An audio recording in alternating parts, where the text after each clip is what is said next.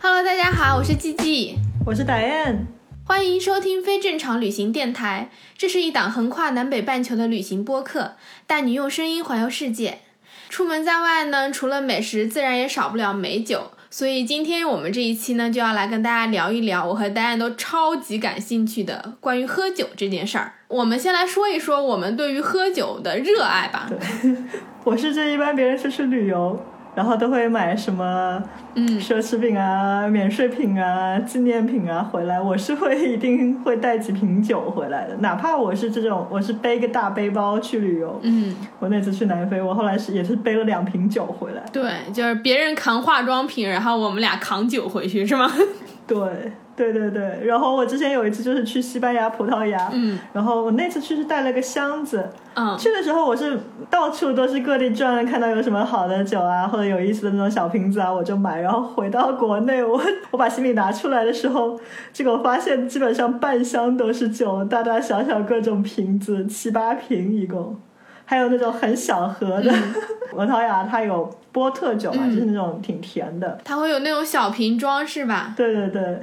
就有时候我看的包装很可爱，我都会买。对对对对对，我也是，我自己就是特别特别爱收集这种好看包装的酒瓶。我每次去买酒，然后就就光看那个标，然后它的设计，我觉得超好看，我就会买回来。我以前没有搬家之前，我家里大概有好几百瓶的葡萄酒，哇，也不一定是葡萄酒，就好几百瓶，对，就就摆满了。这也太多了吧？你有你是有酒窖吗？就是。每次喝完我都舍不得扔，然后我就会在那个酒的那个标签上写上说我是什么什么时候喝的，我为什么要喝这个酒，就可能是庆祝啊，可能是跟朋友聚餐，或者是最近完成了一件很大的事情很开心，就好多百瓶啊，对，那你可以的。我现在住在这个阿根廷小公寓里面，我虽然不是说不是跟那个朋友一起住的嘛，但他不喝葡萄酒，所以这边葡萄酒基本上都是我喝的，然后这几个月我这边也就。就堆了二十几个酒瓶吧。对啊，你看就很简单嘛。但其实跟你那个几几百瓶，我感觉还是小巫见大巫。我我这是好几年堆的，你这你想想，你一个月堆二十瓶，你一年也不就两百多瓶了吗？没有没有，我我不是一个月了，我也有六个月了。对啊，我是大概有三四年的时间。我之前在温哥华上学工作的时候，就是可能一个月就要喝掉三四瓶、四五瓶，然后或者聚餐的时候，可能大家一次就能喝掉好多瓶。所以我就会一直攒，一直攒，等到我要搬家的时候，我就真的是我有三大箱那个酒瓶，天呐，超级夸张，就舍不得扔，就觉得每一次喝酒，然后每一瓶酒都有属于他自己的那种记忆在，就感觉很珍贵。嗯，哎，你去过那么多国家，你能先来讲讲你都在哪些国家喝过酒吗？好多啊，基本上我去每一个地方我都会喝酒。想想也是。所以我喝过国家的酒，就跟我去过的国家差不多。对你给大家举几个，比如说，比如说我这一个行程嘛，因为在拉美，所以就是基本上也要看国家了。像一开始从墨西哥到危地马拉到哥伦比亚，然后这三个国家其实没有什么好的葡萄酒，就主要都是喝啤酒。他们这三个国家啤酒也都比较出名，尤其是墨西哥。嗯。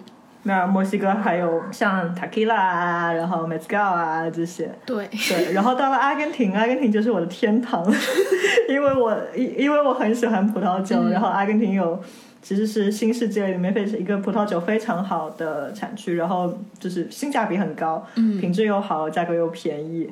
对，然后阿根廷的那些手工精酿的啤酒也都品质很高，也很便宜。所以在这里我就天天有在喝酒，旅行的路上，老鼠掉到蜜缸里，虽然不应该这么说，但是就是真的进入酒的天堂。对，我们这边卖酒的店里面，基本上南美的酒都是以阿根廷葡萄酒为主的。对，阿根廷还有智利，对，国内可能智利更出名一些。啊，国内我不是特别了解，因为我。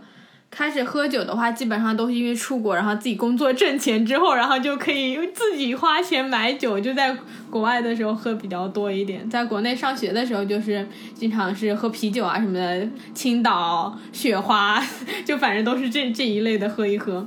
行的时候就会特意去尝试一些可能不太一样的酒，每个国家他们有他们自己特色的酒，或者是这个国家它有它自己特色的那种什么鸡尾酒啊、配方啊，就都会去试一试。就我去过秘鲁啊、古巴啊，他们。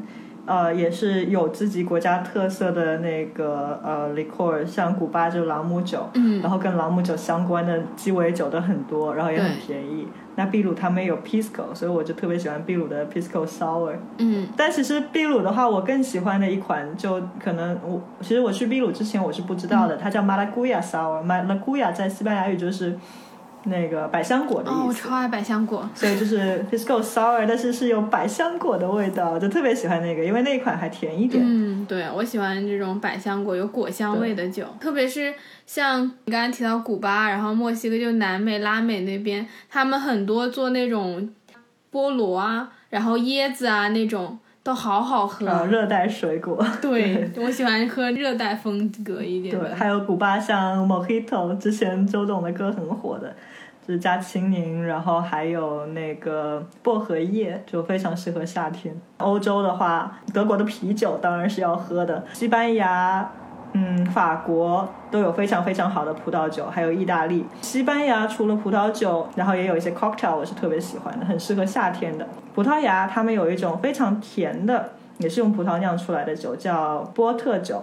（Borde） 像格鲁吉亚，他们声称是最古老、最先有葡萄酒的国家，但是法国人民是不承认这个的。对，我也想说法国人民我不干了。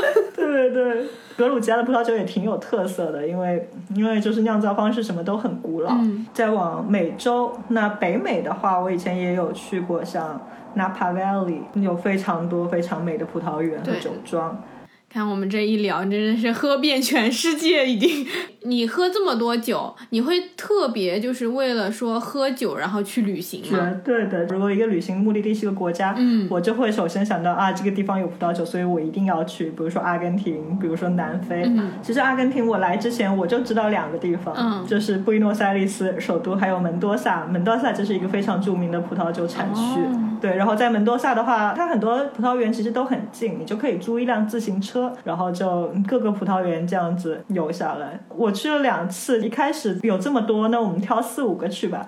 然后因为每个地方都喝很多，都品很多葡萄酒，所以只有两三个已经不能再喝了。去的时候还能好好的骑着自行车，回来的时候是不是都骑得歪歪扭扭的？是的，他们有一个租自行车的地方，就是你去完以后，你回到还自行车的地方，他还给你组织一个 happy hour。这个 happy hour 不是平时买一送一的，免费的。就是你在那个五点到七点之间，你就任喝葡萄酒不用钱。就是说你租了他们的自行车，然后你还车的时候，你还有 happy hour 是吗？对，这是什么神奇的服务？我也要去。真的，就是在门多萨就天天喝葡萄酒，喝的很开心。然后尤其是每个人去参加那个 wine tour 回来都是醉醺醺的。我能想象，我现在脑海中的画面是一排人歪歪扭扭骑着自行车在乡间的小路上，然后两边是葡萄园这样子。是的，真的真的，你形容的很贴切。那我想问，就你们去到就是门多萨那边的葡萄庄园，进去之后，一般就是整个品酒的一个过程是什么样子的？他们自己农场开的，还是说它是比较大型的那种，有一个什么酒庄集团之类的？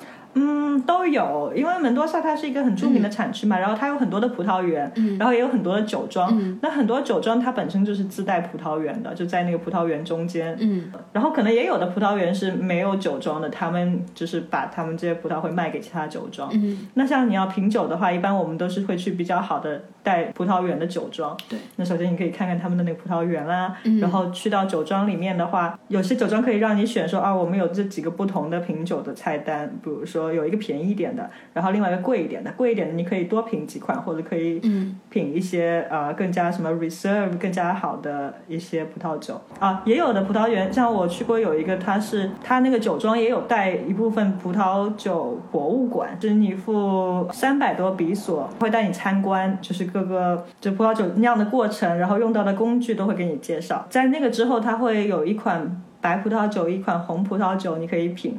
然后品完以后，你还你付的这个三百比索，你还可以用它来买价值这些的葡萄酒，就等于是一个免费的托。哦，那很好哎。这边买酒的话，就是你只要买它的酒，你就免费品尝了。但如果你不买酒的话，你的 tasting 肯定要收钱，但收的钱也很少，就五块钱、十块钱。但是它可以让你尝很多很多种。其实有时候我都觉得去普酒庄喝酒是一个特别好的选择，比你在酒吧都便宜很多。那肯定，那本身就产酒，然后在很多酒庄，你要是呃你参加了他们的免费的 tour，然后你再去买他们的酒都是有折扣的，会要比在外面买他们的酒都要便宜很多。对的。其实今年一月份是在门多萨待了一个月，然后在一个酒庄里面有打工打了一个月，然后那段时间我有看他们就是灌装葡萄酒。还有贴标签什么的哦，那很有意思。我也想要去酒庄打工。去酒庄打工是什么体验？是不是天天可以喝酒？没有了，要看你是什么工作。我也想，你也想？对，然后阿根廷很多酒庄就可能特别大的酒庄肯定是所有都是机械化的，然后很多稍微小一点的酒庄就贴标签全是人工贴的。哦，就是你特别有一个一个金属的机器，你把一瓶葡萄酒放上去，然后你量好，然后把那个标签贴上去，感觉特别的手工。还有一些酒庄，你就可以租那种一个卡车，然后那个卡车其实就是车后面就车里面就有很全套的，就是灌装葡萄酒啊，还有加塞的那个工具。比如说你想要有你自己的葡萄酒，那你是没有葡萄，你也没有这个葡萄庄园，你也没有那个设备去酿，但是你可以，你可以让这个酒庄酿你的葡萄酒。然后你可以租这个卡车来去灌装你的葡萄酒，所以你自己根本不要场地，不管是制造啊、储存啊，你都不需要。哇，那很好哎。对，你可以制作很多属于自己的葡萄酒。就是像我们以前那种。绍兴女儿红的感觉，你可以做一罐自己的，然后酿进去。如果你有机会，就是去像你说的阿根廷这里，然后做一批自己的酒，可能就放很多年。我觉得那个价值就超级高，特别有意义。这很有意思嘛，因为这是独一无二的，做你属于你自己的葡萄酒。对，我今年本来很想去，但是没有赶上。就是每年的二月底，在门多萨，他们都会超有一个超级大的那个葡萄酒丰收节。嗯。然后会有很多机会可以品酒啊，还有各种节目啊、游行啊。现在我在这个地方叫 Okanagan Valley，就整个山谷，它有很多很多不同的葡萄酒庄，然后或者小的农场，他们也会产葡萄酒。他们就会把他们这些农场主，然后酒庄主都召集在一起，有点像是开一个博览会一样，然后大家把所有的产品都摆出来，然后你可以买那个门票去尝。我就还蛮想去的，结果因为疫情，然后就现在就不能组织有人的活动。有机会一定要去。我其实，在就是门多萨往南两个小时，就是有一个地方叫 Tupongado，它也是阿根廷一个非常非常好的产区。然后我在那个小镇待过一个星期嘛，就是之前说过去老爷爷的农庄打工换宿的那里。然后他们。每一个月的有一天，呃，也会有一个小小的那种 wine fair，就是一个葡萄酒会。然后他，因为他们那边有很多非常大的、非常全世界知名的酒庄，但是这个 wine fair 这个葡萄酒会呢，是针对那些小小的家庭酒庄的，就是都是自己家产一些酒这种。然后那个呃 wine fair 很便宜，当时我记得门票就才。一百比索，然后当时的话相当于十块钱人民币，然后免费给你一个葡萄酒杯，然后你就拿这个葡萄酒杯，你可以去那个八个不同的酒庄，你可以去尝他们所有的葡萄酒。哇，那很。然后本来其实说你你是拿这个杯子，然后有个地方要你要有一张卡片，你要盖章，然后每个嗯，你一共只能盖八个章。但其实就只有八个柜台，然后每一个其实就因为都是家庭酒庄嘛，然后他们一般在那个柜台就是一家子人，什么老公老婆啊、小孩啊都在那边，然后他们都很慷慨。按理来说，一般你你去国内很多酒会啊，什么品酒，他们就给你倒一点点，对，就是给真的只是给你尝一下。然后我去了这一次这个酒会，他们就超级慷慨，很多一倒就给你倒半杯。对对对。所以就是就花了十块钱人民币，然后后来我跟我一起去的几个朋友，我们我们都喝醉了，已经就不知道喝了多少杯了，超级开心。你都去过哪些地方喝过酒？我没有像你一样酒鬼。我没有像你一样，就是真的说特别为了一个酒而去那个地方旅行。但我就是去了那个地方旅行之后呢，我一定会先去看一看，嗯，这个地方有什么好喝的，然后我就会去喝。因为我自己做设计，我就是有点那种收集癖一样，我一定是要去收集那种很好看的包装，然后我没有试过的口味，不管是葡萄酒啊还是啤酒，它有出了一个新的口味，我就会去买。踩过各种坑。最近一个，我就刚刚跟你讲过，我喝那个威士忌可乐味的，哦，超级难喝。然后我还喝过辣椒味的 whisky，、我喝过辣椒味的啤酒，超级辣，对对对，就辣到你我没有办法往下喝的那一种。嗯，我也是喝过那种又辣，然后我喝的还是威士忌的那种，所以就是酒精味又很重，你就感觉我都要昏过去了，就是又红的那种味觉刺激。哦，你去墨西哥的时候有买那个 tequila 吗？龙舌兰我。没有买 tequila，但是每天都在喝。因为我有去过他们的像呃、像龙舌兰博物馆啊这些，然后龙舌兰他们的瓶子非常非常的漂亮，就在墨西哥有很多是什么。骷髅形状的啊，就不是很吓人的，是哦我有我有那个很漂亮、很美的那种珠宝一样的那种骷髅。然后还有什么墨西哥人形状、帽子形状，各式各样的。我家里就有一个那个水晶透明的骷髅头，然后整个超级漂亮的，哦而且它还有出那种小小的版本，大概只有一个小拳头那么小，你就可以旅行的时候带回来的那种，一小瓶一小瓶。对，哦，很好看。墨西哥简直就到处都在喝 tequila，而且你就是去街边小店，有点像是我我记得我喝最多是有点像是我们国内那种二锅头一样的小瓶装，然后你每次买一瓶，然后就喝。哎，你有喝过他们那个里面有虫子的 mezcal 哦，吗？没有，我不敢喝，我我不敢喝那个。哦，我喝过，我没有吃那个虫子，有点过了。但是 mezcal 我其实还是蛮喜欢的。有点像是药酒的感觉。对对对对，然后 mezcal 的话，就是墨西哥还有各种就是加了不同风味的 mezcal，、嗯，那种加了牛奶啊，然后加了那种巧克力啊，加了咖啡味啊，加了那个香草啊什么的。对，那听起来有点像百利甜酒的那种感觉，应该蛮好喝的。对对，它本身不甜，但是它就很，他们就很喜欢做成各种各样味道。说到在墨西哥喝酒，我要给你讲一个故事。讲，我当时在墨西哥旅行的时候，我去了一个小镇叫 Valladolid，它离那个奇琴伊察很近，是一个特别特别小的镇。很多人去那里都是为了去看金字塔，然后中转一下的。然后我去那边就住了几天。我第一天住在一个青旅里，然后就青旅的老板和当地的一个导游是认识的，然后那个导游大哥是一个玛雅族，然后我们就在青旅里面闲聊，就聊着聊着他就特别开心，而且你知道墨西哥人反正都很热情，他说今天晚上我们一起去喝酒。当时呢，青旅里面还有好几个人，就一起有一个德国的大哥，一个瑞士的小哥，我们三个人，我们就说好啊，那今晚上一起去喝酒。第一天晚上我们就先在青旅里面喝了一顿酒，大家就聊天都很开心，嗯，然后那个大哥就说，嗯，第二明天我们继续喝，明天我们去我们家喝，因为他是导游嘛，他还特地帮我们租了自行车，带我们去墨西哥那边嗯有溶洞，你可以去玩那个溶洞跳水，那个溶洞大概是六七十米深，就是一个天然形成的溶洞，然后你就可以跳下去。他就是带着我们骑自行车从那个小镇骑到旁边的一个村上，然后他就去跳水。跳完水之后，我们那天晚上就就回到青旅，就大家可能洗个澡啊，收拾一下，准备去他家喝。然后他家是不住在镇上的，他家住在镇子边上的一个村。嗯，我那个时候我就在青旅等，他说他一会儿会来接我，然后我就等等等等到天黑，怎么还没有来？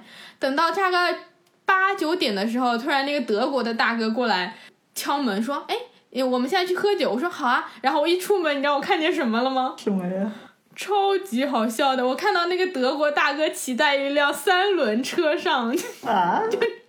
然后，然后旁边有一个特别黑的、晒得很黑的墨西哥小孩，骑着那种我们那种老式的自行车，就是中间还有一条横杠的那种自行车，嗯然后跨在那里。然后那个德国大哥跟我指了指说：“来上这个三轮车，让我坐上来。”他要骑那个三轮车去。然后旁边那个墨西哥小孩就是导游大哥的嗯，侄子还是什么的，他就让他骑车带我们去他家，然后我就坐上那个三轮车之后，我们就开始在黑灯瞎火中一直往镇子外面骑，就越骑越黑，我们就穿过了各种小村庄，就一度我都觉得我是不是要被 卖掉了，但是一想那个德国那个德国大哥他也是来旅游的，他不至于把我也卖了吧？然后我们就开始骑骑骑骑骑，就超级好笑的，就。一路上什么村子里什么鸡叫狗叫，你就是越骑越偏远，因为其实那个镇子比较小，所以其实住在镇子周边的人大家都还是挺穷的。你就是越骑就已经没有路灯了，然后家里的灯光都变成只接一盏那种连个灯罩都没有的那种拧灯泡的那种灯了。然后等我们骑到那个导游大哥的家里的时候，他家就是一个平房，这我觉得连平房都说不上，就是一个棚屋吧。然后外面是水泥，一间房子，家里是没有任何家具的。我走到门口的时候，那个瑞士小哥已经坐在那里了，已经喝得满脸通红了。然后旁边还坐着他的妈妈、他的老婆，还有他老婆还抱着他两三岁的孩子，就正在喂奶。我想这是什么场景？而且你知道他家门口是这样子的，因为没有任何家具，所以他们是坐在那种。以前施工工地有那种水泥砖，嗯，然后前面就有一张那种木，可能是自己做的木头桌子，上面摆满了切好的柠檬，还有 salsa，就是那个番茄汁沙拉，听起来像个大 party。不是那种你感觉很 fancy 的那种，就是特别像国内的大排档的感觉。但是我们大排档每人是一人一瓶啤酒，我去到那里我都傻了，一人一瓶 tequila。是啤酒瓶的那种 tequila，哇天哪，这也太多了吧？对，tequila 还是很烈的。对啊，tequila 四十几度，我想说，嗯，什么情况？我就看到那个瑞士小哥就已经满脸通红，开始招呼我说：“快来，快来，快来！” 然后大家就开始坐在那里喝，而且喝酒的方式真的很像我们你在电视上看到梁梁山好汉的那种喝法，就是。一人先发一块柠檬，这个这很正常，喝 tequila 就这样喝嘛。一人发一个柠檬，他就给你端一盘盐，而且那个盐不是像我们在那种鸡尾酒吧或者什么样，你看到很 fancy 的盐给你涂一涂，它就是一盘真正的盐，然后让你自己把那个柠檬沾一点进去，沾一点，然后你咬一口之后，每个人就开始传那个啤酒瓶一样大的 tequila，就每人灌一口，每人灌一口。就这样喝 啊！不只是我们几个年轻人喝，还有那个导游大哥喝，他的妈妈还有他老婆都在跟我们一起喝。我第一次就是这么喝酒，跟全家人一起 party。对，跟全家人一起 party，而且第一次就是跟老奶奶一起喝烈酒。但是那个给我冲击比较大，就是它不是像那种我们平常看到大家很欢乐 party，他们家是真的是让我觉得。特别特别没有到贫民窟的程度吧，但是我真的是觉得已经很破很破的那个地方了，就真的只有一盏灯，他们连洗手间都没有的，就是一个房子，然后里面住了他妈，然后他他老婆，他他还有两个孩子，就一家人住在一间房子里，但是大家就超级开心，就还照样请我们去喝酒，然后喝酒也没有什么食物招待，大家就是吃那个柠檬和番茄。然后就一直穿 tequila，可是就很开心。墨西哥人就一开心就开始唱歌，唱一整晚上的歌。而且他他的老婆和他妈妈是连西语都不会说的，他们只会说玛雅语。就我我我本身西语就只会懂那几个单词，就 salute，就干杯什么的，只会那几个单词。然后 这个词一定要会。对他们就没有办法跟我们。讲话，但是他就一直冲我们笑，然后一直跟我们干杯，就一直就是让我们喝喝喝喝喝，就特别特别开心。那个那天晚上是我真的在墨西哥，也不只是在墨西哥，应该是我在旅行这么多年以来唯一一次感觉到就是喝的特别开心，而且是你在那么遥远的异国他乡，然后突然就感觉碰到一群人是跟你很贴近的，他不像是你在酒吧，而是你真的去到人家家里，你感觉他。他是拿出了他全家最好的东西来招待你的感觉，因为你明显就去到他家就知道他家什么都没有，可是还是能够感受到他的那种热情，而且你知道吗？因为玛雅族有一个传说是说玛雅族当初是从西藏过去的，然后那个大哥呢？哦我我只知道他们跟亚洲有关系，但从西藏过去我还真没听说过。好像有一个版本的说法是说他们是从喜马拉雅山脉，然后从西藏那边出去过去的，所以呢，他们的。瞳孔颜色也是黑色的，然后那个玛雅的大哥喝多了之后就特别开心，然后一直搂着我肩膀说：“快，你看我的眼睛，你看我的眼睛，我们两个的眼睛的颜色是一样的，我们就是亲人。”就是喝多了就一直在那跟我说唱歌跳舞，哦，我就觉得好感动，就特别特别开心。那天晚上我应该起码喝了有半瓶的 tequila，就那种啤酒瓶。天呐。重点是我 真的是，但是就很开心，可能也是因为你一直在唱歌跳舞，你反而就是挥发掉了很多酒精，就只记住那个特别快乐的那个瞬间。而且最最最最好笑的是，在我们所有人都喝的烂醉的情况下，我们还骑着那个三轮车，穿过了一片漆黑的村庄，回到了我们那个小青旅。哇，挺好的，其实坐上三轮车还可以吹吹风。对，重点是后来还是那个德国大哥骑回去的，可是我明显感觉到他骑回就是跟你在阿根廷酒庄骑自行车的感觉是一样的，就歪歪扭扭，歪歪扭扭。你想象。说到墨西哥的酒，我在墨西哥有喝过我人生中觉得最奇怪的酒之一。嗯，什么酒？就你知道墨墨西哥他们是有一种米奇拉达嘛，就是葡啤酒加盐加柠檬汁，又酸又咸。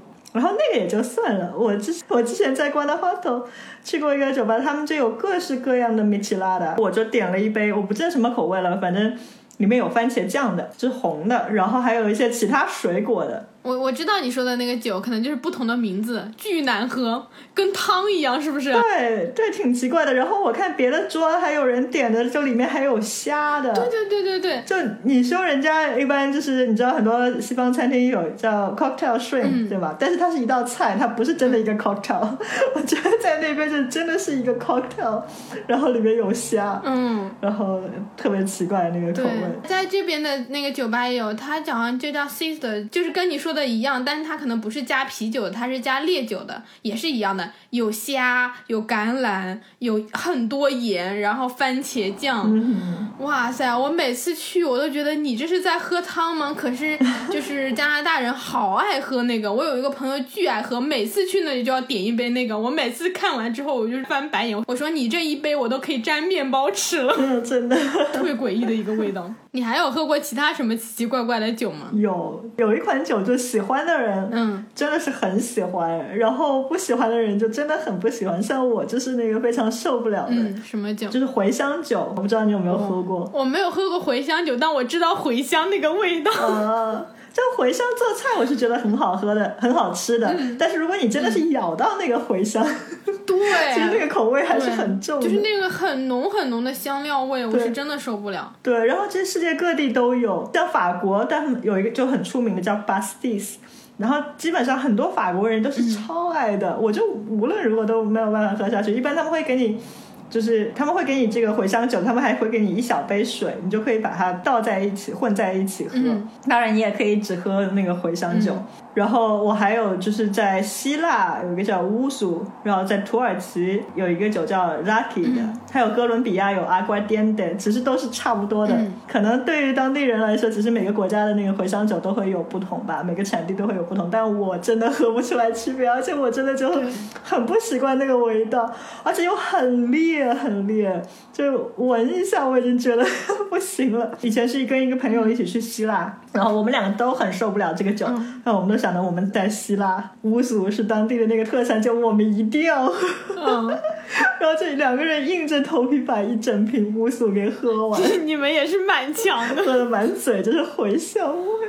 然后当时其实当时是因为很烈嘛，所以两个人我记得就是因为我们住的地方其实就在市中心，嗯，然后那边也挺安全的。然后我们从那个酒吧走回走回那个青旅的时候，已经有点天旋地转了。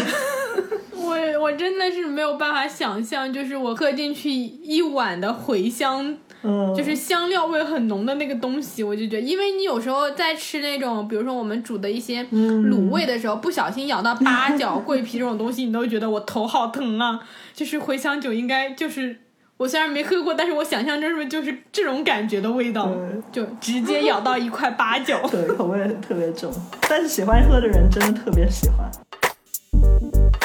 我之前在阿根廷北部的一个城市，有一次，其实阿根廷基本上哪里都能买酒，没有什么限制，不像美国什么很多州在超市里面是没有酒的。有年龄限制。对，阿根廷没有限制的。然后在那些那种街角的小店、便利店，那只跟中国差不多，便利店啊、大超市啊，还有那些专门卖酒的店，哪里都可以买到酒，也不会查你 ID 的。嗯，没有，但是阿根廷很多地方就是你要买那种一升装的大瓶的啤酒，嗯你一定要自带瓶子。啊，你没有这个瓶子的话，他不卖给你。然后这当然也要看，有些店可能像如果你去超市，嗯你要自带瓶子，你就可以按照它那个价钱。如果你没有自带瓶子的话，你要比那个价钱要多付一些钱。嗯等于说去专门买这个瓶子。嗯但我们在那个城市过的吧，就是去了好几家店，他无论如何说你们没有瓶子，我就不能把这个酒卖给你们。多加钱也不行，那我们就很郁闷啊！就如果你你不卖给我们这第一瓶啤酒，我们就永远都不会有一个空瓶子。对，这样是先有鸡还是先有蛋的问题。我们几个人就在纠结了很久。那我我我们如果连第一瓶啤酒都买不到的话，我们怎么办？怎么能去用这个空瓶子去买其他啤酒？后来跑了好几家店，然后终于才找到有一家说你们都你们可以多付一点钱，我可以把瓶子给你们，瓶子和酒一起给你们。哦、然后后来我们每次去买酒都一定会记得要把这个要带着瓶子去。那真的还挺有意思的，买啤酒买出一种打酱油的感觉，自己要带一个酱油瓶，真的。没有，它不是给你灌在你那个瓶子，你要你得去换。就他们这边、哦、呃，所有的这种一升的大的啤酒瓶都是会回收的。嗯，那其实还挺环保的。对，我觉得这挺环保。但是像阿根廷，你知道阿根廷现在少一点了，嗯、但是阿根廷是一个葡萄酒也特别多的国家嘛。嗯、然后以前的话，每人每年差不多可以消耗掉一百升的葡萄酒。哇，每人每年哦。嗯，就。所以你想，阿根廷有特别特别多的那个葡萄酒瓶，但葡萄酒瓶他们这边就没有回收，我觉得很浪费。对，那那蛮奇怪，就回收啤酒。对，像比如说我一个人随随便便几个月就喝掉几十瓶，对，然后我就觉得那个玻璃瓶丢了又很浪费。嗯，是的。对，然后阿根廷这边还有就是五升的葡萄酒，五升，尤其是在门多萨，就我不知道你有没有看过。有没有看过？就是一些古代的那种画里面，人家端酒是那种脖子很细很长，然后肚子超级大的，然后旁边还有一个手把的那种瓶子。是他们五升的那个酒瓶吗？对，我的妈呀，就是那种样子的，真的，你要你要两只手，然后要力气大的才能把它举起来倒酒。五升，你想。我们以前买那种矿泉水，一整个塑料桶的那种，嗯、就很大一桶，那个一桶也才五升，谁要一次性喝就买一桶。因为阿根廷很多时候葡萄酒都是当水喝的。果然是爱喝酒的国家，比水便宜，真的是比水便宜。不是之前跟你讲过，我在门多萨这钱什么全被偷了嘛，然后每次去超市，嗯，我想买果汁，想买水，到最后都是买了葡萄酒回来。那边一升的水大概要多少钱？一升的水，嗯、呃，七八块钱吧，也要看汇率，因为这边的物价等于一直在在变。以前的话差不多九块钱。哇，那真的不便宜。我觉得这边水不便宜的。葡萄酒就十块钱一瓶。对啊，而且可以买到不错的了都。对。之前一期也有跟你说过，就是古巴的那个莫吉托，它会放超级超级多的朗姆酒。嗯、然后除了莫吉托，它还有那个大吉利也很好喝，带吉利。然后这两款这个 cocktail 其实都是海明威超级喜欢的。像古巴，你可以去到那个海明威的五分钱小酒馆，然后那边有现场乐队啊，然后你又可以喝这些葡萄酒，就很有氛围。然后那个小酒馆里面还是就所有的墙都都有各种的画，还有各种海明威的手记啊，一些照片，挺有意思的。对。然后那个大吉利大吉利，它也是会有各种不同口味的，你可以选菠萝味啊，经典的是柠檬味啊，像我自己是很喜欢芒果味的。嗯。然后 Pina Colada 也是，你如果喜欢喝 Pina Colada，就是那个椰林飘香，一定要去古巴。哦、Pina Colada 我也好喜欢喝。对，因为他们那个朗姆酒本身就很好，其他地方可能是就是加点椰奶啊什么的，但是在古巴就本身就是这样热带的地方，我记得我在那边喝过 Pina Colada，就真的是很新鲜的椰子啊什么的，嗯、太好喝了。真的。我们这个不行啊！上一期我们聊美食，我回来之后就好想吃东西。你这一期我们讲完喝酒，我现在脑子里已经有好几个酒想喝。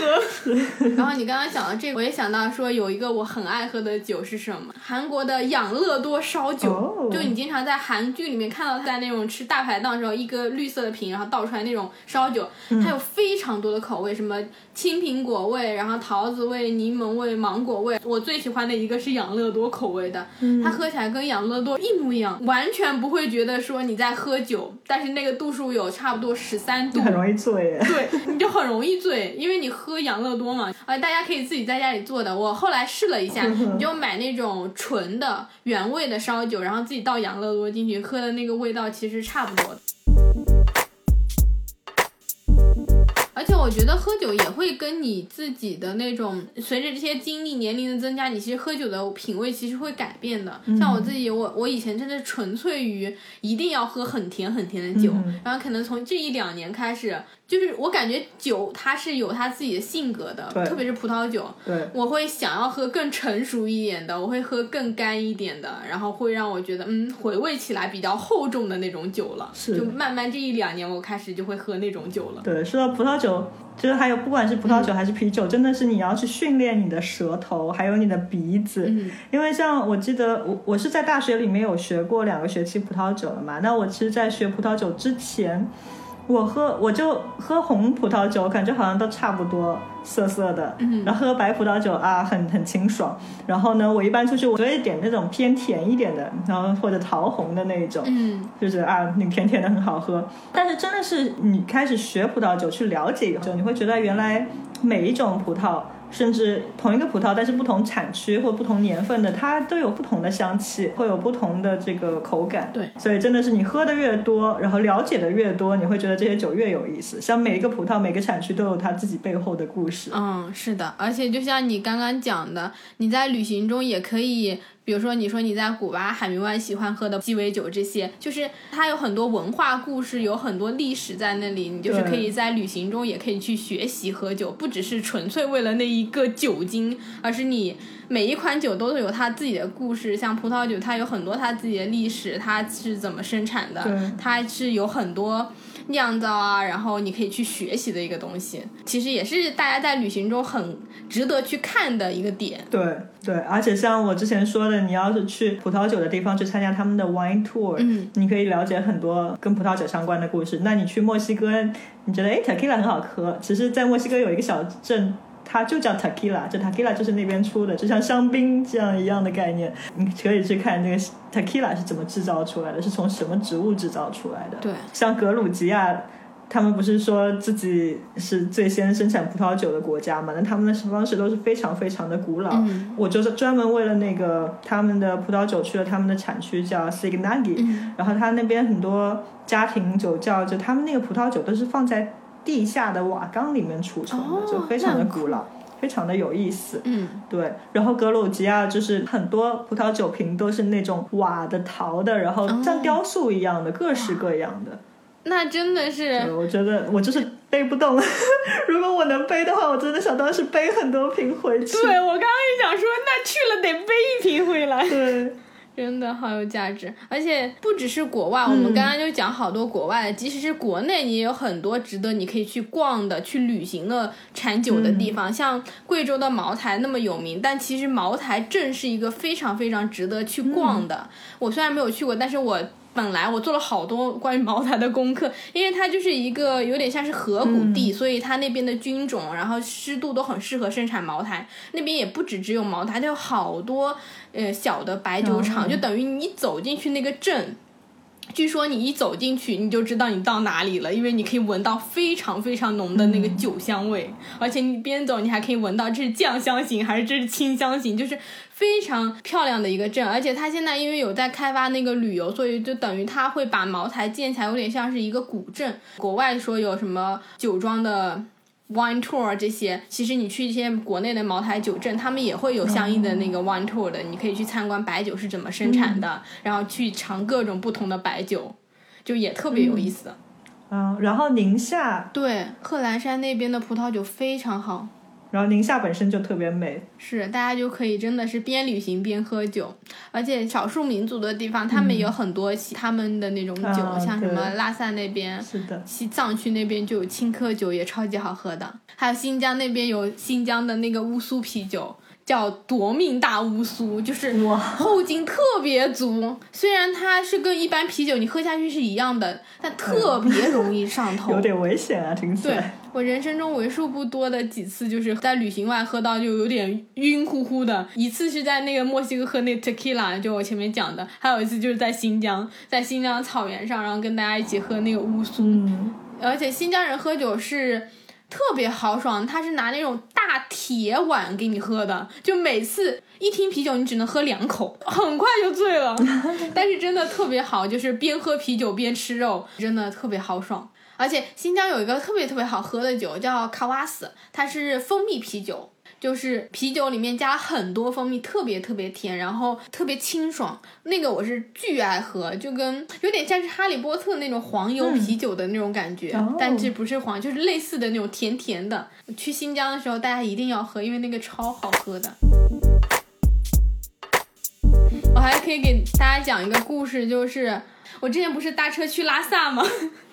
然后我为什么能够搭车去拉萨？其实最大的原因就是因为我当时在梅里雪山的时候喝了一顿酒，喝完那顿酒，第二天早上我就成功的搭上了车去了拉萨。这 是什么前因后果？当时呢，我是二月底去的那个梅里雪山，那边就是大雪封山，所有的山路都已经关了。我到了梅里雪山的时候，梅里雪山其实已经嗯没有什么人。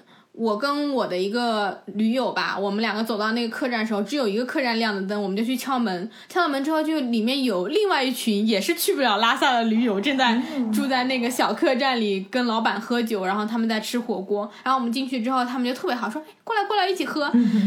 那个时候他们已经喝很多，然后他们喝的是一种青稞啤酒，就也是那种小小罐装的，然后上面都是藏文，可是喝下去就是。我不知道大家有没有喝过那种藏族的那种青稞奶茶，就是那种奶茶的啤酒味的版本，很浓的那个青稞的谷香味，一一点都不烈，特别特别好喝，因为它麦子的那种感觉。然后我们就去喝酒，那个时候我是搭车去的拉萨，所以因为下雪就车辆非常非常少，基本上只有四驱车才能够开过去那个下雪的道路，基本上你普通的。货车或者是那种小的轿车是没有办法开过去的，你是很难搭上那个车的。然后当时我们在那个客栈里，就除了我和我朋友，还有另外一拨人也是搭不上车的驴友，还有一个呢是从武汉来的一个大哥，他刚刚从拉萨出来。飞到了梅里雪山，想要去雨崩徒步，嗯，结果那个时候呢，雨崩属于大雪封山，雨雨崩里面的雪都积到一米多厚，所以你们等于这一群人哪里都去不了。对，就等于这一群人哪里都去不了。后来呢，我们就开始晚上就开始喝酒啊，聊天。那个武汉来的大哥，他不是刚从拉萨回来嘛？他是一个还算是蛮有钱的，他去拉萨就是为了体验一下生活。他以前那种旅行就是极其奢华。去什么度假酒店啊，然后游轮，就是完全不可能什么跟背包跟拉萨什么都是什么出国马尔代夫的那种。根本不是像会来什么西藏旅游的那种人，他要体验一次不一样的，所以他才来了这个地方。来了之后，我们就开始跟他讲说我们为什么要来旅行，每个人都有自己背包的故事，就跟他聊了一晚上，聊到这个大哥超级感动，觉得嗯，就是觉得我们这些年轻就这些穷学生都特别不容易。嗯，他在晚上喝的晕乎乎的状态说。我明天包一个车，我带你们去拉萨。哇哦，这么好！就就真的是这样子，因为那个时候真的是每个人心里真的都有一个想要环游世界、想要去很多地方看一看的那个梦想。嗯，所以大家就会跟他分享说，嗯，我以后想要去哪些地方，我要去做什么事情。然后那个大哥就特别特别感动，我觉得这可能是他他的生活中完全没有的一个部分。就可能他的世界里根本就没有接触过像我们这样的人，结果第二天早上起来，我们就开始问大哥说：“大哥，昨天晚上说的话还算数吗？” 然后大哥说：“算数，就特别好。”他就找了一个当地的藏族司机小伙子。包了一辆面包车，把我们七个人都带上了。我们有七个学生，那个时候，他就包了一辆就是八人座的面包车，直接就从那个梅里雪山带我们去了拉萨。太开心了！真的是因为一顿酒，如果没有我们那天晚上喝那一顿酒，没有遇到这个大哥，我估计我们那七个人百分之九十的可能性都会直接从梅里雪山回到云南，就直接回去了。因为确实我们我在香格里拉已经等了两三天。都没有任何的车，然后我们是最后一天想说，那不行，先搭到梅里雪山看一看，是不是有可能？如果没有可能的话，可能就真的回家了。所以就是因为那一顿酒，我才去了拉萨。这应该是让我印象最深刻的一顿酒了。啊，很棒的经历。美丽雪山海拔高吗？高，我突然想问你一下，很高。海拔高的地方不是喝一点酒就很容易醉吗？对，但那边应该有三千多，快四千这样子。但我感觉那天晚上也很神奇，就是。我们其实都喝了很多酒，然后一直在吃火锅、喝酒、聊天，就是每个人到最后就是一人抱着另外一个人，你也不知道这个人是谁，反正大家就在那里聊年轻时候的梦想，我要背包游全世界，然后我要怎么怎么样，我要实现什么什么理想，因为那个时候大家都是。刚刚大学毕业，或者是大学马上就要毕业的那种特别年轻的大学生，就这样子，然后就是每个人都充满了激情，我真的都不知道我都跟谁讲了一晚上的话，可能也是因为有这种青春激情的感觉，你就感觉酒不醉人人自醉，现在想起来就觉得特别特别的美好。是的，很多时候喝酒，它不是说。你喝的那个酒的本身，而是你喝酒的那一个经历，它会给你留下来非常多美好的回忆。嗯，所以我觉得这也是我喜很喜欢喝酒的一个原因，因为你喝酒的时候你会很放松，然后你也会因为喝酒有更容易去展现你自己的情绪，更容易跟别人接触，更容易跟大家交朋友。对于我喝酒，还有就是你喝一点酒。这当然不能喝醉了，你只喝一点酒，微醺的状态下，你的外语水平会提高很多。对对对，你比较敢说，不管是什么英语、西班牙语、法语，甚至是你刚刚学了几句的那些语言，就是我觉得你喝一点酒，就它会刺激到你的大脑皮层上面的一些神经。对，因为可能很多人学外语本来。不敢讲，可能很多人不太自信，不敢讲嘛。然后你喝一点点酒，就会让你变得特别的兴奋，特别的敢讲。所以，这真的是外语会提高很多。是的，其实有很多时候在一开始，大家都是因为不敢说。你喝完酒之后，你就更开放一点，你其实大声的说出来，并没有你想象中那么不好，对吧？对。其实像我们两个这么喜欢喝酒，都不仅仅是因为酒本身很好喝，当然酒也是好喝的，更因为是。酒的文化，酒背后蕴含的历史知识，是我们都很愿意去在旅行中探索、去了解的一个东西。最最重要的也是每一次喝酒的时候，我们就拥有了一份特别珍贵的回忆。嗯，跟你一起喝酒的那些人，你当时发生过的那些事情，不管是青春热血也好，还是发了酒疯特别丢脸也好，那些都是我们自己特别特别宝贵的一些回忆。对，这也是。嗯，可能喝酒带给我们的一些特别的东西吧。对，那这就是我们这一期关于喝酒的故事啦。酒虽然好喝，但还是不要贪杯哦，特别是一个人在外面的时候，就千万不要多喝。咱们下周六再见，拜拜。下周见，拜拜。